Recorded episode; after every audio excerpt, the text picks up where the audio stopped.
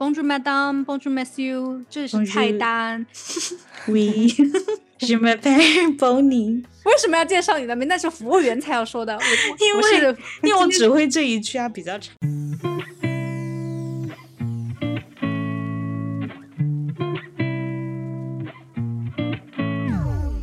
Hello，大家好，欢迎来到我们新一期的一起 B B Call，我是 Blake。我是 Bonnie，好的，今天我们要聊一个香喷喷的美食话题，是关于法国料理的故事。是的心，We We We je m'appelle Bonnie。OK，所以你心目中各个国家的美食排名，法餐有排在你的 Top Three 吗？嗯，没有，我的 我的 Top Three 已经被亚洲菜占据了，没有没有空间了。但是在西餐里面，法餐算 OK 的。嗯，对，我也觉得。但是你提到法国料理的话，你的第一反应最喜欢的菜品会是什么？我最喜欢的菜品，还是我听到之后的第一反应，就是会联想到的菜品。不一样吗？还？当然不一样啊，就是比如说你听到法餐的话，你会想到什么蜗牛啊、鹅肝啊这些东西，鱼子酱啊，但是这不一定是我最喜欢的呀。我其实并不喜欢蜗牛，我喜欢的都是什么鸭子啊、兔子啊这些，就还是跟我们吃的东西差不多，只是说用法餐的烹饪方式做出来。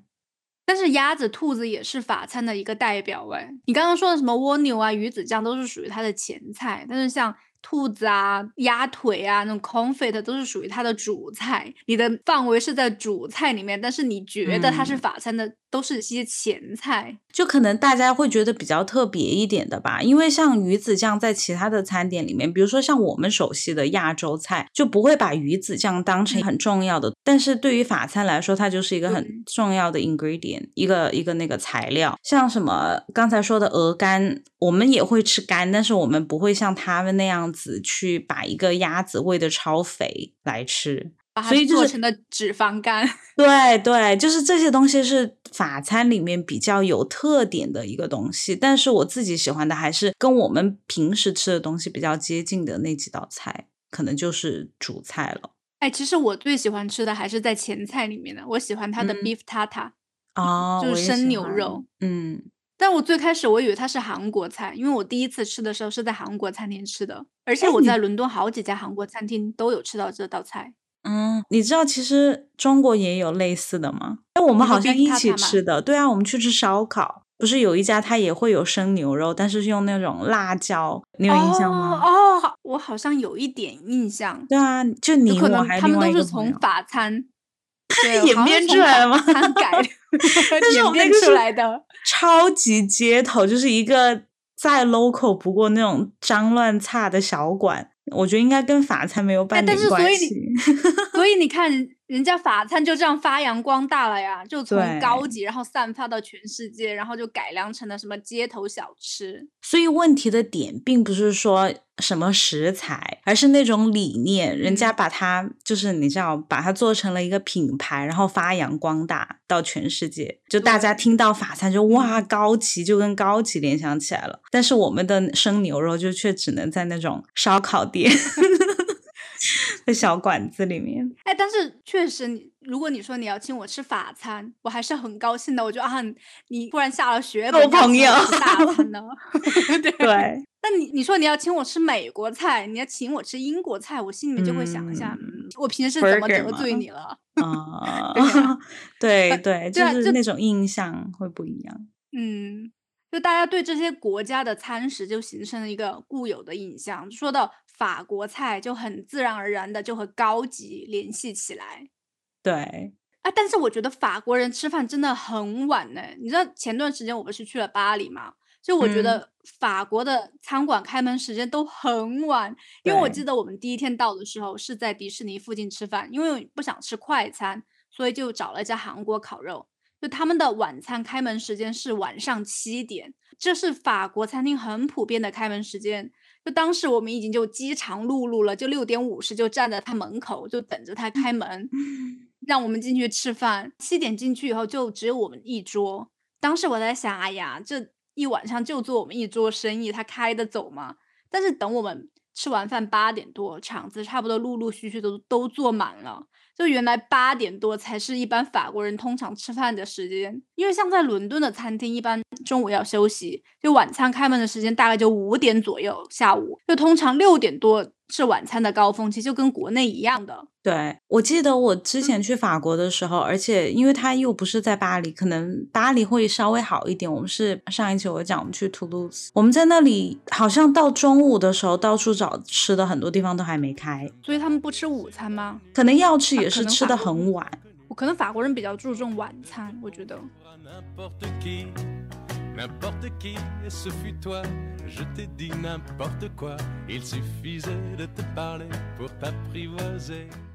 但是确实，我发现其实美食现在已经不是单纯的就填饱肚子的一个过程了，就变成了一门。艺术学科，现在很多什么时下的潮流餐厅都是推崇的创新融合菜系，但是我觉得法国菜还是很多西厨参考和学习的一个根基，可能也不仅仅是西厨，有的甚至是做中餐的创意菜，摆盘方面都会参考法餐的方式这么呈现出来。你记不记得我们之前有聊过那个玉芝兰？对，成都这家，对对，这家是我回国要打卡餐厅的 number one。就是我们之前米其林那期有说过，就我看到很多博主去打卡，我觉得它就是中餐法式摆盘，然后很好的融合了两种菜系的精华。哎，其实我在想一个问题，因为我之前有去学一个日本的 E K b a n a 的那个插花的课，嗯，他就在讲那个理论的时候，就是在一个盘子里面，他追求的不是那种很对称的美，他要不协调的美。但是又很 balance，所以说它那个 kanzan 就是插花的那个根基，它不会放在盘子的中间，它会放在盘子的旁边。然后记得当时那个老师就是说的是。对于日本的摆盘的方式的话，你会发现他们东西都不会摆在中间，就会留出来一个 mysterious space，一个神秘的空间。然后，但是我就在想，其实跟法餐的摆盘也很像，我不知道这两者之间有没有什么联系。但是你有没有觉得法餐它其实也是很喜欢摆在比较偏旁边一点的位置，然后用那个酱汁这样用勺子这样划拉一下。我觉得，对吧？对，它的盘子里面最重点的部位都是摆在边上，然后最后可能再拿一个小锅上来，把上面的那些点缀，然后来点旁边的地方。对的，也不知道是谁学谁，就一个共通点吧，就都有一个很神秘的空间，不知道是留给谁的。嗯。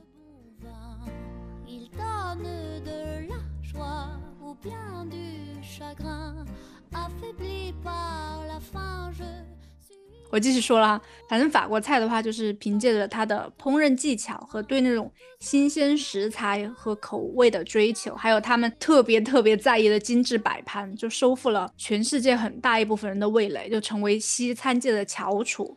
但法国菜的话，不是单指它的食物，就还包括了它的餐桌礼仪、烹饪基础和美食的评鉴标准，都成了精致西餐的一个行业标准，就变成了。最富有盛名的菜品之一，就反正不像英国，因为一提到英国想到的菜，可能就是黑暗料理，就一些仰望星空这种 很奇特的菜。你刚才说的这一套东西，包括它的礼仪呀，还有你用餐的这些餐具呀，还有你吃的食物，还有它的摆盘，这些这一套的流程，它其实都是被世界文化遗产 UNESCO。给它定义了的，就是它是一个文化遗产。对，好像是是非物质文化遗产吧，已经变成了。对对对。但是呢，我想说的是，其实最早法国的烹饪历史大概在中世纪早期，大概公元四百年左右，对食物其实并没有那么讲究的，就饮食非常的粗糙，就普通人吃点面包把命吊着，饿不死就行了。嗯，可能也没条件，就跟我们现在知道的法餐完全不一样。就算那个时候的贵族办宴会，就会上很多菜，但是呢，完全没有任何的服务，就食物通常都就是用手吃，然后肉切成几大块，然后拿手来蘸酱，可能吃完了还要舔舔手指回味一下。就我们现代人看起来就很粗鲁，但是人家古人这样子你就，但是同一时期我们中国人都已经在用筷子了，就完全会。嗯，脏了我们的手，就和现在优雅的法餐就要用那么多刀刀叉叉，完全联系不到一起。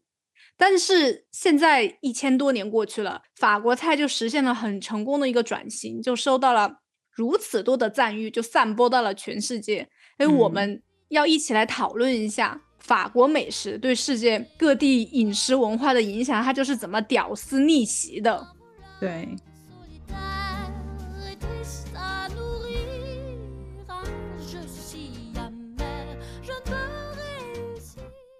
首先呢，是在十六世纪的时候，法国就开始殖民非洲国家，就那些国家都是盛产什么甘蔗呀这些东西的，就产糖就特别多，所以法国就兴起了吃糖的浪潮，就他们就会在所有的东西里面都要加糖，什么水呀、酒啊、鱼啊，就用糖来进行调味。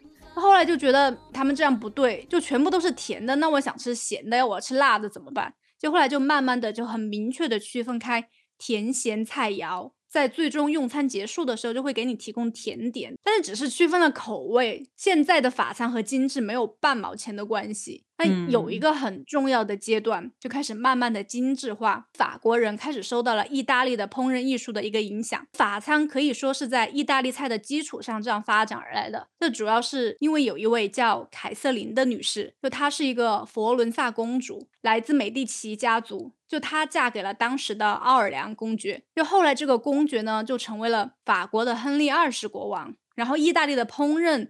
是比法国早发展很多的，就这些厨师就开始制作各种的佳肴，就比如说什么意大利通心粉啊、拉 z 尼亚那种千层面，就还有那种大蒜、松露、蘑菇配菜来作为调味。我怎么觉得一度梦回 Blake 的历史课堂？我跟你讲，等一下你真的会重回历史课堂。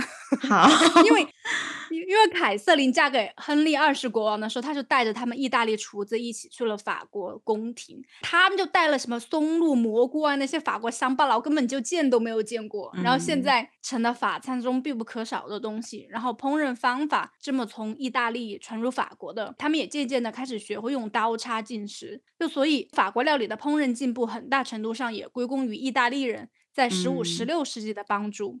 但是法国的美食的概念在路易十四，你要记住这个名字，路路易十四统治期间就变得非常的重要。路易十四你应该有听过吧？就是什么把香水、高跟鞋、假发发扬光大的，好吧？就是他不爱洗澡嘛，所以就用香水遮盖身上的味道，因为他个子太矮，就还有脚气，所以他就很爱穿高跟鞋。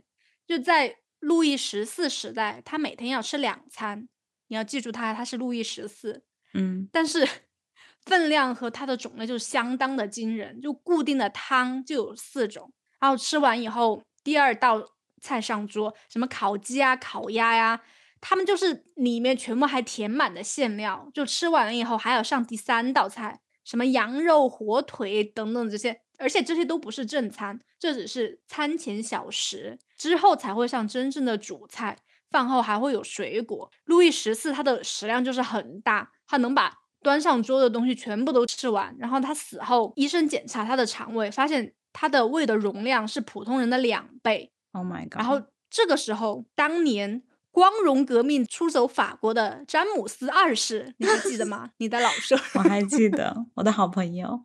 你还记得他是谁吗？是一世的孙子。给你点提示，他姓斯图亚特。I know。詹姆斯二世是詹姆斯一世的孙子，是查理二世的另外一个兄弟。嗯，好，继续。詹姆斯二世他是信奉天主教的，不是信奉新教。英国的议会就把他的女婿，荷兰的君主威廉，还记得吗？威廉奥兰治。对，Orange。就请来了当英国的国王，所以他就跑到了法国来找路易十四了。你看这里是不是就接起来了？嗯，所以还是有用的。对，然后后来威廉和玛丽就在加冕典礼上宣读了权力宣言，就国王在未经议会的允许下就不能再提高税收或者是执行司法，那君主和议会之间就达到了一个平衡，就就永久改变了。好了好了，这些反正。嗯，英国的资产阶级就通过革命推翻了封建君主的专制，就同时也保留了英国王室的一些权利。就是所以，这就是为什么英国现在还保有贵族，但是法国后来因为很重的赋税，还有贵族的一些特权，就造成了人民的反扑。就有了后来的法国大革命，就推翻了法国的贵族。对，反正就是关于詹姆斯二世的事情呢。他因为光荣革命来到法国以后，他就来凡尔赛宫找路易十四，他来这里做客。嗯，然后找那个臭臭的，但是又喷了很多香水的路易十四。对啊，然后路易十四就为了欢迎他的到来，就大摆宴席，豪华的餐宴就摆了三天三夜。到了晚上以后还要挑灯夜食，然后詹姆斯二 世看到以后就大为诧异，就想到天呐，我以前在英国过的什么苦日子，感叹哎呀，我以前的菜肴是白吃了。然后所以你就看路易十四就过着很浮夸的日子。他这些餐食后来也被俄国的皇室学去了。之后的路易十五，他就把法国菜进一步发扬光大，就饮食方面的什么习俗礼仪也慢慢开始养成。就以前欧洲的宴会上，每一道菜都是个秘密，就像我们现在去吃私房菜一样，会给宾客一个惊喜。就所以根本就没有所谓的菜单。然后到了路易十五时代，当时在菜单上的文字描述就下了很大的功夫，就成为了餐宴的一部分。就让客人在点菜的时候就垂涎三尺，就可能我点的名字是什么“在天愿作比翼鸟”，其实就是鸡腿什么之类的吧，我猜的。你是《还珠格格》看多了吗？反正就是因为这些，他们又很喜欢摆宴席，就厨师们的地位大大的提高。但是呢，法餐真正的走向精致西餐的历程，就还是。不得不提到一位在西餐界举足轻重的人物，就他是厨艺教父奥古斯特·埃斯科菲尔 （Escoffier）。我们简单一点，就是他小奥好了，他名字有点太长了。就他对餐厅的全面改革，就将法国的餐饮带入了一个高峰。他就像很多励志的小说主角一样。来自一个法国的小镇，就可能谁也想不到这个不起眼的小男孩以后成了法餐界一个指标性的人物，而且他还很矮。之前才去餐厅里面上班的时候，他连那些烤炉都够不到，就是也不是够不到，就是打开很费力。对，这就是为什么他要戴高帽的原因。算了，这是后来的事情了。就是因为他小时候其实他的梦想。是长大后成为雕塑家，因为他对美术特别感兴趣。小时候的梦想嘛，反正就很快就被现实打败了。就他在十三岁的时候，就在他叔叔在尼斯的餐厅打工，就担任一个初级厨师。反正做了几年之后，就大呀，我还是想去大城市看看。所以在十九岁这一年，他就来到了巴黎。然后到了以后，经一个熟人的推荐，去了当时名气很大的餐厅，叫小红磨坊。之前在他叔叔的餐厅已经学会了管理不放的一些基本功，就还是有一点料的。当时小红磨坊的总厨看着他，觉得嗯，小伙子不错，就虽然有点矮，但是非常的有想法。明天就来上班吧。然后他很高兴来巴黎了，肯定是想着跟着大厨学东西，就没想到这么容易就找到这份工作。他也很珍惜当时的法国，他经历了工业革命，建立起了殖民帝国。就那个时候的法国的各个阶层都变得有钱了，就你知道温饱解决了，就想要开始享受生活。当时在巴黎就很喜欢举办舞会，就规模就搞得很大，享誉整个欧洲。所以那些贵族们都在巴黎里面混，再加上慢慢增多的那些中产，就大量的餐厅，就为了招揽这些公子哥啊、贵族小姐们来光顾，他们的餐厅就竞争非常激烈。就当时的巴黎就是一个享乐主义的中心。对，小红磨坊当时是一间娱乐表演的餐厅，就有很多社会名流都常常来光顾。等一下，小红磨坊跟红磨坊有什么必然的联系吗？还是它只是那个餐厅名字？那个餐厅的名字那只是，所以跟真正的红磨坊没什么关系。它应该是借鉴的红磨坊的那个模式，就是有有些表演，就吃饭的时候里面有表演。对对对，只是一个表面，大家看到很多名流来光顾，但是这家。餐厅的厨房环境还有管理就非常的糟糕。当时主厨就是厨房的老大，大家都要听他的。就为了食物够热，他会让厨师把窗户全部都关了。而且那个时候他们是用煤炭来煮东西的，就很容易造成二氧化碳中毒。而且那个年代，厨师在厨房里面酗酒就是很正常的，就脏话连篇。小奥其实他本身也很聪明，他虽然从低做起，但是他工作的时候就偷偷的在旁边观察主厨的那个刀工，学习他们的烹饪手法，所以他很快就升职了。而且他跟其他的满嘴脏话的厨师不一样，他就是性格很沉稳，又喜欢看书。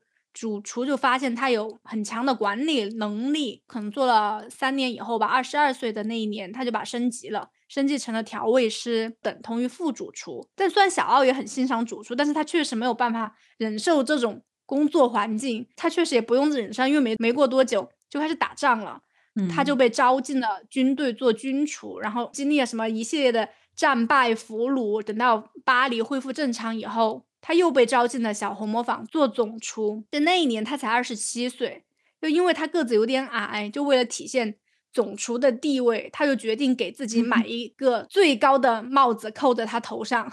嗯，所以就后来现在那些大厨、总厨都会戴那个高帽，就变成了一个厨师的象征。他一来，他就下定决心，他要改革厨房。一律禁烟禁酒，厨房里面都要互相尊重。就管理厨房的原则就是要跟人沟通，以理服人，严禁大家在他的厨房飙脏话。就要求厨房里面人都要穿着很干净的制服，那台面也要保持整齐。因为在那个年代的厨师，他们其实社会地位也很低，就跟普通的工人没什么两样。他自己也不觉得他的职业是一个多么值得骄傲，就是混口饭吃。但是，就是通过小奥的一系列改革，他觉得厨师他其实是一个应该有尊严的职业。嗯，就你你的行为举止就不能再跟以前一样了，好像随随便便一个粗人，就要改变大家对厨师这种大老粗的形象。对，首先从厨师自己做起，给他们定制制服啊。其实就为了让更多人学习他这一套理念，他在伦敦还开了一所管理学校。学校就根据他的新的管理方法，就训练出了一代又一代的新厨师。很多全球顶尖的餐厅也慢慢的开始采用小奥他这一套管理方法。我以前才毕业的时候，我有在蓝带学过初级甜品，呃，确实是每一步完成以后，你都要清理你的台面。这些东西都是要进入考核的。就算你今天的作品做得再好，但是如果你做的过程当中邋里邋遢的，就很混乱，台面也没有清理好，你就会扣很多分。嗯，所以这个就是从小奥那里沿用到现在。对你每一步都要井井有条的，就要把它弄清楚。所以如果没有这一套系统的话，厨房就会变得很混乱。其实制服制度也是让让大家看起来就干干净净、整整齐齐的。因为小奥他就是想改变厨师的地位，他觉得厨师就不是下层人。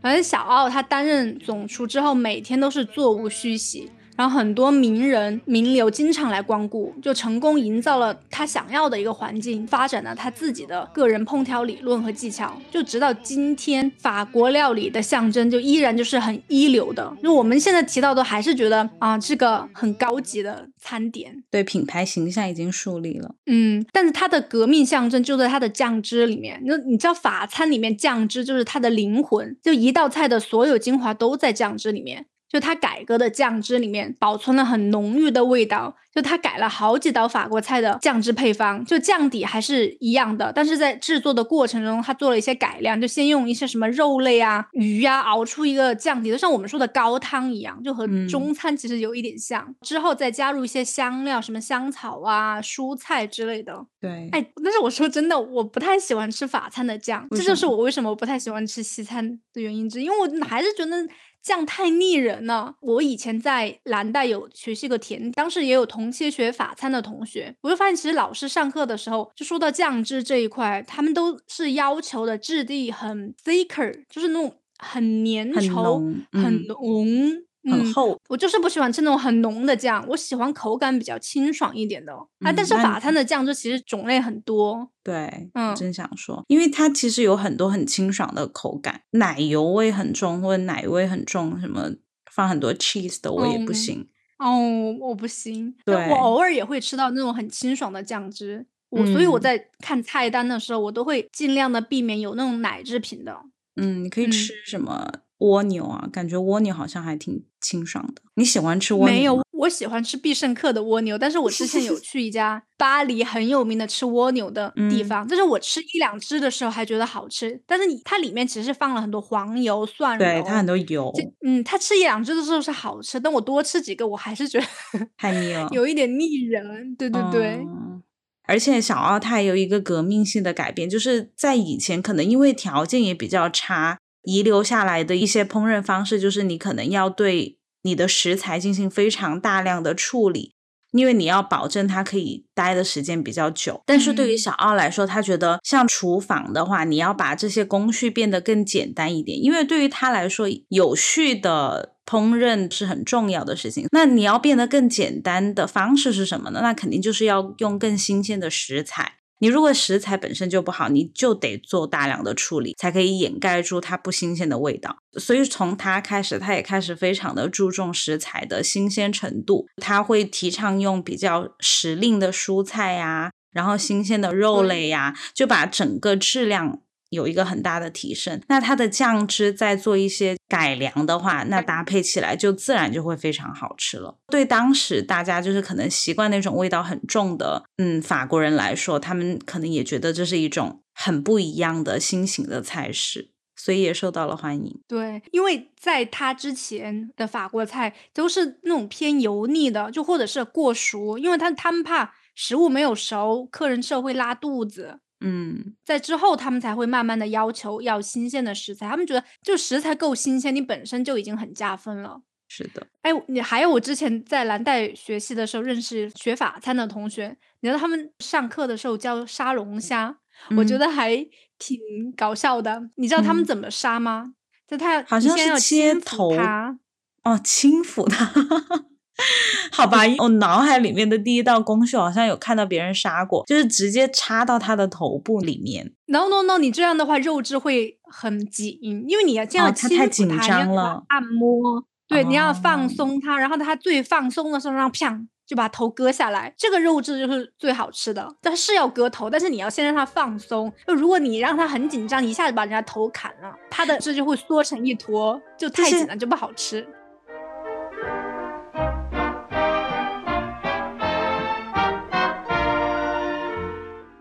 反正就是小奥，除了食材以外，他也很注重和客人交流，就很关注他们的体验和看法。他客人注重食物和新鲜感，还有食物的细节，所以小奥就为他们量身定做每一道菜。他要走出厨房，就为客人讲解每一道菜的特色。哎，所以我就想一下，每次去法国餐厅的时候，服务员他上菜的时候都会介绍一下他们用的什么配料、什么酱汁，这是什么部位，他们大概。很简单的讲一下他们怎么烹饪的，而且我觉得现在很多餐厅说，如果你想跟主厨交流的话，主厨也很乐意从厨房走出，跟大家交谈一下今天的食物怎么样啊，聊一下天。但说到这里，还是输给了日本，因为人家那些就是做寿司啊，或者是说 tempura 的，就直接在你面前做。哎，但是他们只是捏寿司啊，上面放块鱼就行了。他法国菜的话，他还是需要烹调一下，不用火的话，还是可能没有办法。嗯，是的，他可以在外面摆盘啊。他 就法国人围着他坐一圈，然后在上面放什么那些叶子，其实有哎，有这种有吗？有那种开放式的，有有看那种开放式的厨房，大家就这样坐着，然后他就在里面稍微把肉煎一下，然后就出来摆盘，也有这种餐厅。法餐吗？创新菜的那种，嗯就想把服务再拉高一个级别，从小小奥那个 level 再提升一下。嗯，对，就那个时候厨师就一般比较内敛一点。害羞一点，嗯，对，就不会和客人出来交流。就小奥大概就是有社交牛逼症，就很喜欢跟 食客交流。就是因为他这一点，就交到了很多上流社会的朋友。嗯，是。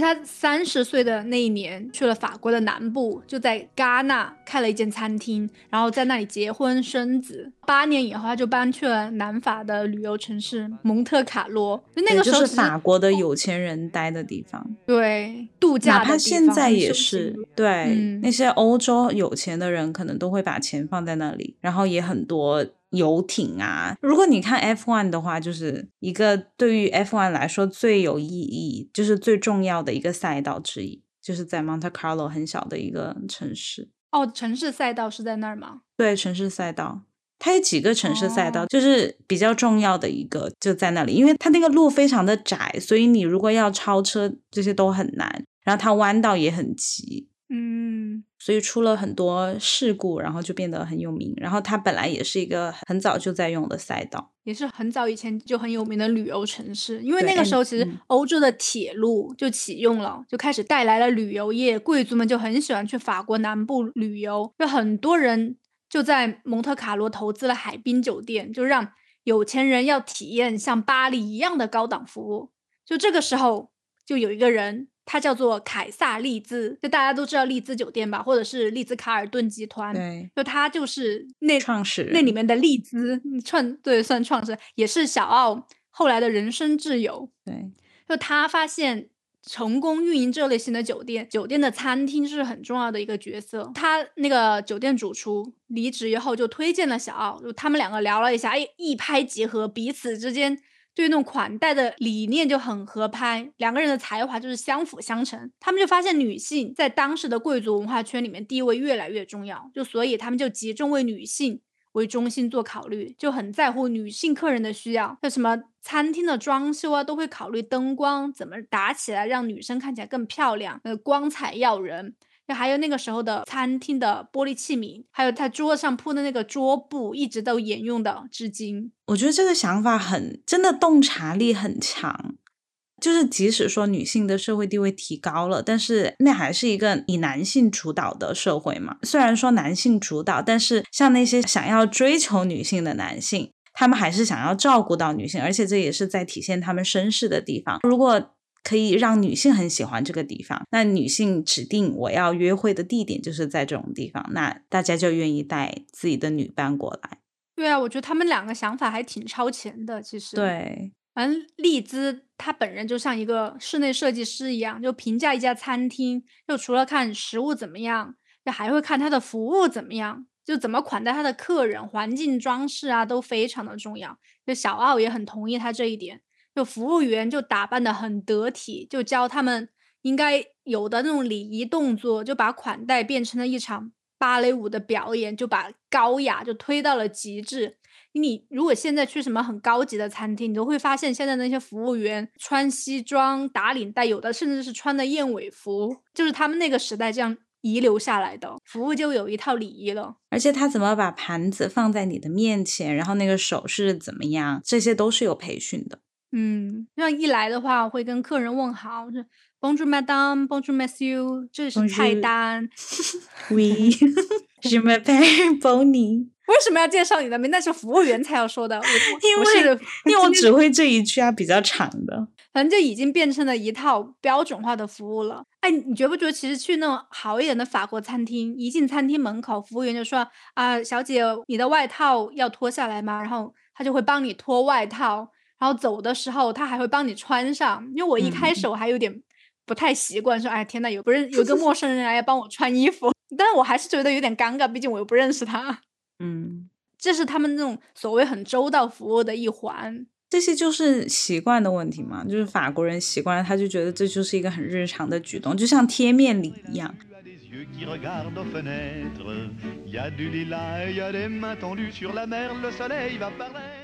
反正我继续说，就是除了菜品。客人在整个餐厅的用餐，从看菜单开始就已经是他们服务的一环了。他们有时候还会拿客人的头衔来发挥，就有几道菜就是以当时的女性名人来命名的，对，什么歌星啊，啊，对对，什么清汤啊，叫什么李清汤啊，什么王鸡腿啊，什么之类的吧。人家应该是什么什么惠珍鸡腿、舒平鸭脖之类的之类的，反正就是这样的。反正为了菜在上台的时候，建国浓汤。那建国浓汤你觉得好喝吗？听起来。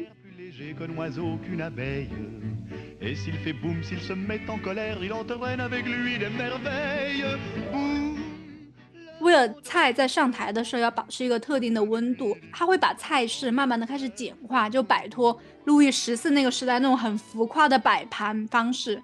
就路易时代那个时候的浮夸，它是靠的是器皿，但是小奥现在的话是全靠食材的升华，成把它弄成艺术品。其实法餐现在的话就是很注重颜色的搭配，就像一幅画一样，就摆盘美学，今时今日就是很重要的一环。就现在很多。法国餐厅的菜品，就他们可能熬酱啊、雕那些花呀，弄几个小时，就最后在呈现在盘子上的时候，可能就是那么一撇或者是一个小小的点缀。但是其实那些东西他们都耗了很大的时间。哎，你有看过之前那种很豪华、很浮夸的法餐的摆盘吗？有路易十四那个年代吗？对，就看起来真的很可怕，就是什么，比如说海鲜，就是海鲜堆砌而成的一个小山包那种感觉，但是它可能有一定的那种规律和一些图案的方式，一些走向，但是看起来就是一堆食物堆在那里，可能会给你制造一种很丰盛、很豪华的印象，但是如果你用我们现代人的审美，可能就会觉得 对油腻就好撑哦，也很符合他，就他大胃王。对。但现在法餐不是走走那种精致路线吗？小个小个的哦，是的，小奥就很知道，就除了口感以外，食物怎么刺激我们的感官，就菜的质感、颜色和摆盘方式，就全部都是餐饮体验很重要的一环。就摆盘的特色，就像你设计衣服的设计师一样，有的主厨还有自己的风格，就很像艺术家为自己的作品签名。那我以前在蓝带学甜点的时候，你的 presentation，你的摆盘就和你做出来的食物的评分占比是一样的。就很多什么法国甜品，什么巧克力做成那种网状，那熬制巧克力嗯就要熬很久。对啊，你要在什么一定的温度下面把它弄成一个碗，然后搞几个小时以后，最后呈现在盘子上面，就一个点缀。而且我记嗯得我们的第一堂课就是教你切水果，就怎么把水果切得很漂亮，然后把苹果怎么弄成一朵花，你还会怎么怎么？把它弄成一只，我不会，忘了。白学了，就怎么把它弄成一只天鹅，就是平平无奇的香蕉，就怎么变得很高级。就一个芒果里面，就课本就教了好几种切法，就是反正，嗯，你讲的这些切的方式会让我想到自助餐，而不是想到像我们平时吃的，比如说法餐。但是自助餐它会把它雕成天鹅吗？把苹果应该也不会吧？反正我的印象对于这种会雕苹果、雕水果这种，可能就是 KTV 啊、自助餐啊这种东西。法餐有这样啊子吗？法餐不，都是酱，汁这样子吗？我们第一堂课就是学的怎么切水果。嗯，但是它可能这些东西不是一股脑像 KTV 的果盘一样给你上来，但是你在一盘菜里面可能只有一个，但是他会把所有怎么雕水果的方式教给你。哦，就是不一定我们现在吃的时候每道菜都有这个东西，但是它是法餐里面的一个一个需要学的东西。因为现在吃法餐，你有看到什么雕的水果在里面吗？好像有啊，有吗？但它会只放一个，它不会一股脑的全部给你嗯，放过去。可能那一盘里面有一片什么黄桃，但是切的很漂亮的黄桃在里面，是他精心挑选的哦，一片黄嗯桃，就这种。，OK，嗯，反正之后呢，小奥的名气就是慢慢的变大，他们两个就想搞扩张。就那一年是一八九零年，当时的伦敦就大英帝国是维多利亚女王在位的时期，就是全盛时期，对就，世界上什么最富有、人最多又最繁忙的城市。而伦敦比巴黎大很多，但是它就是个美食荒漠，没有好吃的东西。这个时候，伦敦有一个豪华酒店，就 Savile Hotel，它的老板叫做 Richard Cart。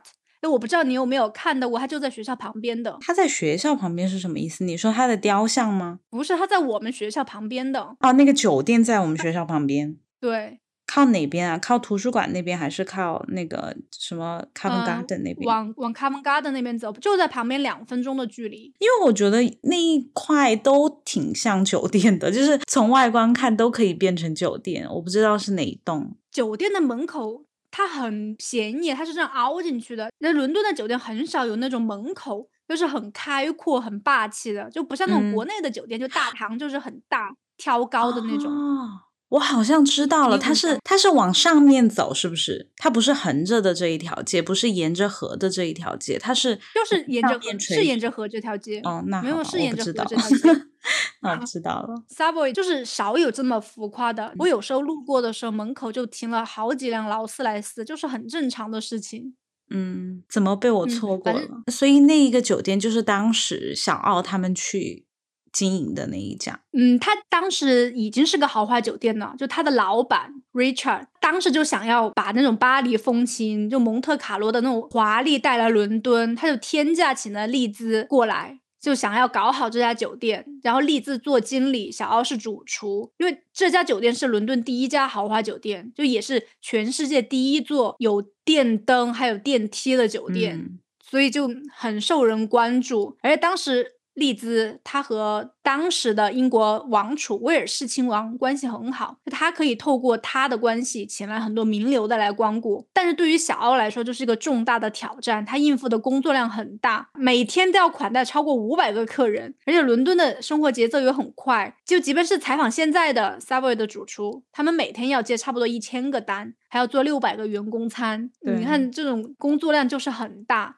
就当时小奥就是带了八十个人来伦敦，他就很快就发现，天呐，我这么大的工作量，他要怎么把工作重新编排一下？就食物的质量也不能被破坏，他要创造出一个管理体系。就时至今日，很多大型的厨房都是参考的他这一套分工体系。流水线就在这一套分工体系出现之前，厨房就是处于那种无政府的状态。然后小奥他要把厨房的每一项。工作都分工，就不同的部门负责一项工作，每一个部分就负责一个菜或者是一个材料，然后副厨还配了自己的调味师，嗯，海鲜厨师旁边还有专门的处理肉类的，什么敲骨头的厨师，就分工就是很细。然后负责前菜的厨师还有什么？哎，我记得我当时我在蓝带学习的时候，有一个老师。他说他当年在厨房当学徒的时候，就削土豆就削了三年。我想，天哪，每天都削土豆，好辛苦啊！就感觉是一个考验你的过程。对，但是厨房的分工确实就变得很细了，因为他这样分工的方法就可以不停的上菜，像传送带一样，就很有效率的可以。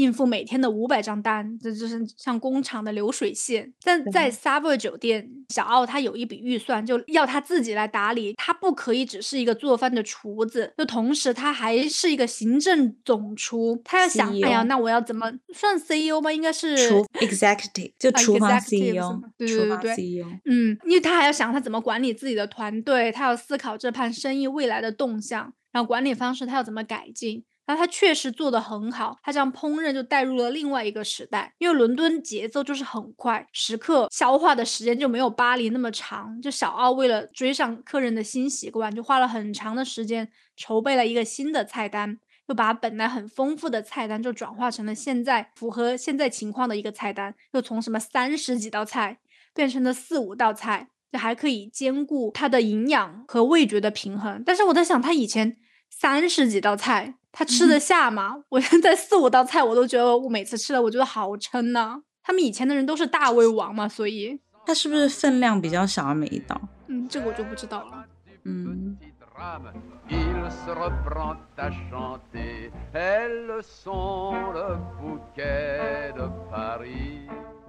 而且他在酒店里面还会请交响乐来伴奏，就结果就好评如潮。就现在不是很多西餐厅里面，很普通的西餐厅里面都会有什么钢琴伴奏，我觉得都是从他那里兴起的。对 s a v o 酒店成功以后，还让他们去罗马开分店。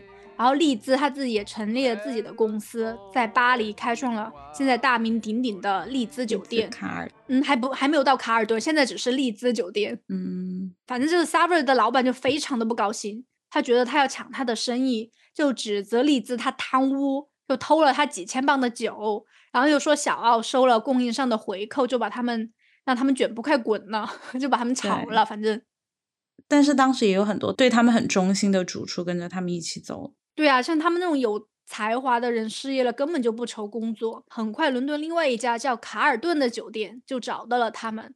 就在巴黎的丽兹酒店差不多完工以后，他们就回流到了巴黎。巴黎当时也是全盛时代嘛，什么咖啡店啊、高级餐厅，全部都是中上阶层流连的地方。然后丽兹酒店也和 Savoy 酒店一样的运营。小奥还为他的厨房进行了一个创新，他就发明了上面。有那种发热板的台子，就等食物上台以后还可以保持温度。定好了工作台面和那个厨房的高度，可能比较符合他的身高吧，我不知道，我猜的。不同的部门相隔几步，他全部都算进去了。就现在丽兹酒店和他后来合作的丽兹卡尔顿酒店，都还是采用了这一套编制。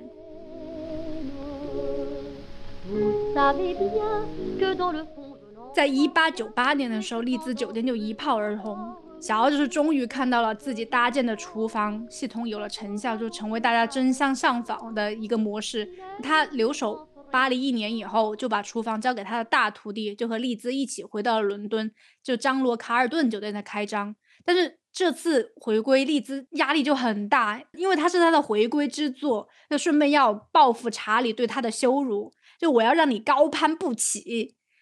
但确实，卡尔顿一开幕就把 Savoy 酒店击败了，就成为伦敦最好的酒店。就小奥就还要设计酒店的厨房、酒窖、餐厅，反正还给了他没有金额的支票，让他自己随便搞。他就搞了顶级的酒窖、厨房，还训了一批精英团队。哎，但是我印象当中，伦敦是没有丽兹卡尔顿酒店的，但是是有丽兹酒店的。我不知道是不是后来因为卡尔顿退股还是怎么样，只剩下单独一个名字了。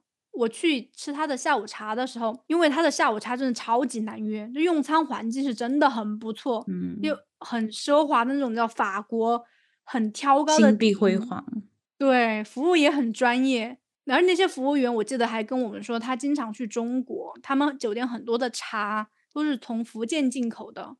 我记得进去的时候，门口那个弹钢琴的老爷爷问我们是从哪里来的。我们就说从中国来的，然后他就开始弹《月亮代表我的心》。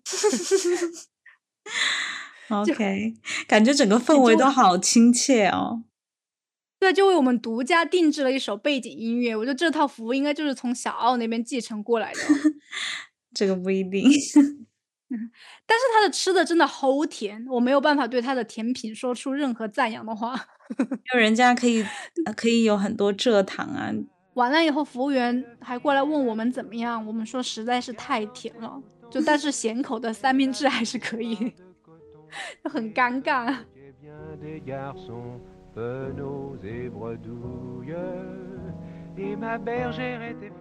嗯，到后来五十三岁的小奥，他终于就成了大师。这一路可能就是他在积累经验，然后把这些东西运用出去。通过这么长年累月在厨房里面工作，就形成了他自己的一套系统和理解。然后后来他就做了一件非常重要的事情，也就是把法餐推向世界，发扬光大。然后我们现在还可以沿用的东西，因为他把他们写成了书，把这些东西理论化了。对，就写出了一本他的重大著作《法菜的》。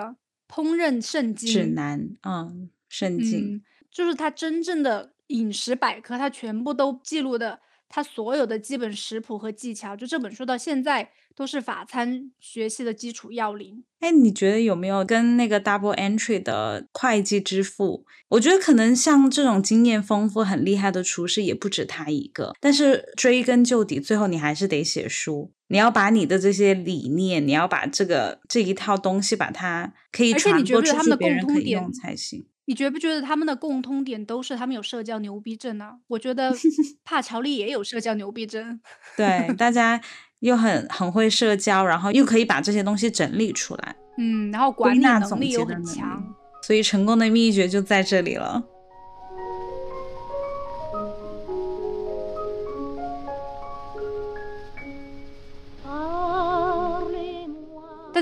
酒店也经历了很多波折，他们也这样挺过来了。在一九零一年的时候，维多利亚女王逝世，那王储威尔士亲王就准备登基成为。国王爱德华七世，因为利兹和威尔士亲王的关系，就得到了来年六月的加冕典礼的晚宴，然后整个酒店都喜气洋洋的，非常的高兴，客房就马上就被订完了，然后厨房也请了很多的员工，但是在加冕典礼的前两晚，所有的事情都暂停了，因为爱德华七世要做手术，然后客人就取消了所有的预定，然后丽兹她来酒店以后，就可能因为本来筹备就很累了。就突然取消，她就气急攻心，就昏倒了。醒来后就陷入一种精神崩溃的状态，之后就一直郁郁寡欢，就抑郁而终了。对对对，所以小奥他就没有这个朋友的陪伴，他也要自己撑起这个豪华酒店。这么难的艰难的时刻，他也慢慢的挺过来了。就他每个月都还是要坚持要创造一个很前卫大胆的菜式，然后还要花时间撰写。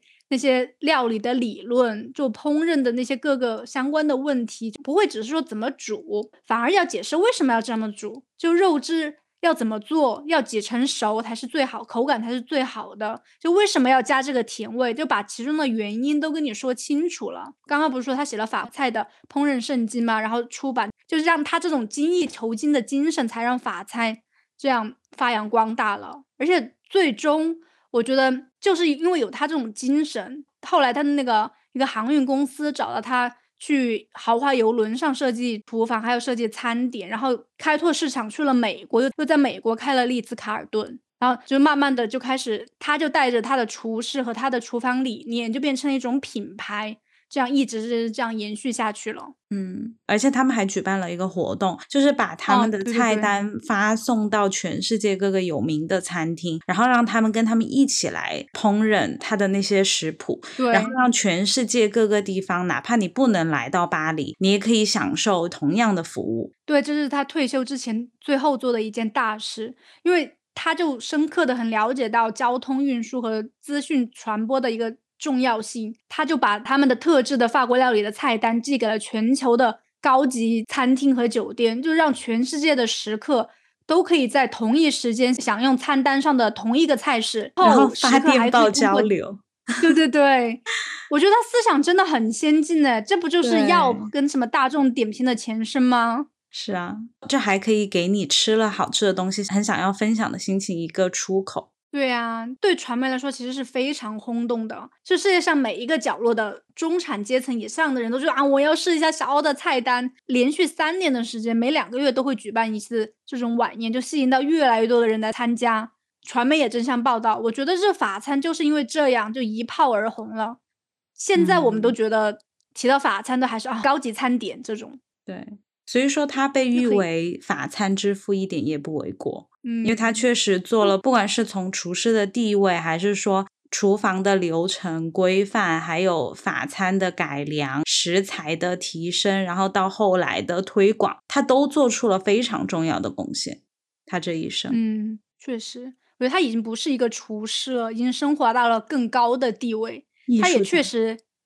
对，达到了他一生的梦想。好像法语里面有个词，就是叫什么厨艺师，但我忘了怎么说了。反正一个世纪过去了，我们现在就小奥的烹调的美食依然是各个名厨的一个指引。现在世界各地都有他的门徒，他他们会继续传播法国料理，就不论是在法国还是世界上任何一个角落也好，就小奥的菜式仍然是法国厨师们就很喜欢做的一种菜式。这其中很重要一点就是它奠定了现代厨艺的基础。对，而且你像现在我们如果要评价一个好餐厅，就是大家首先想到就是米其林。米其林其实最喜欢评选的就是法餐，因为它有这个标准在这里，你很容易通过这个标准来评判。就是如果你其他的餐点你要符合那个标准，很多也是按照法餐的这个规格来的。我就我就所以说，一个东西能发扬光大，我觉得除了东西本身就好的营销方式和推广，真的就是非常的重要。就我觉得中餐并不比法餐差。我们虽然这一集一直都在都在讲法餐，但是中餐在我心中还是第一名的。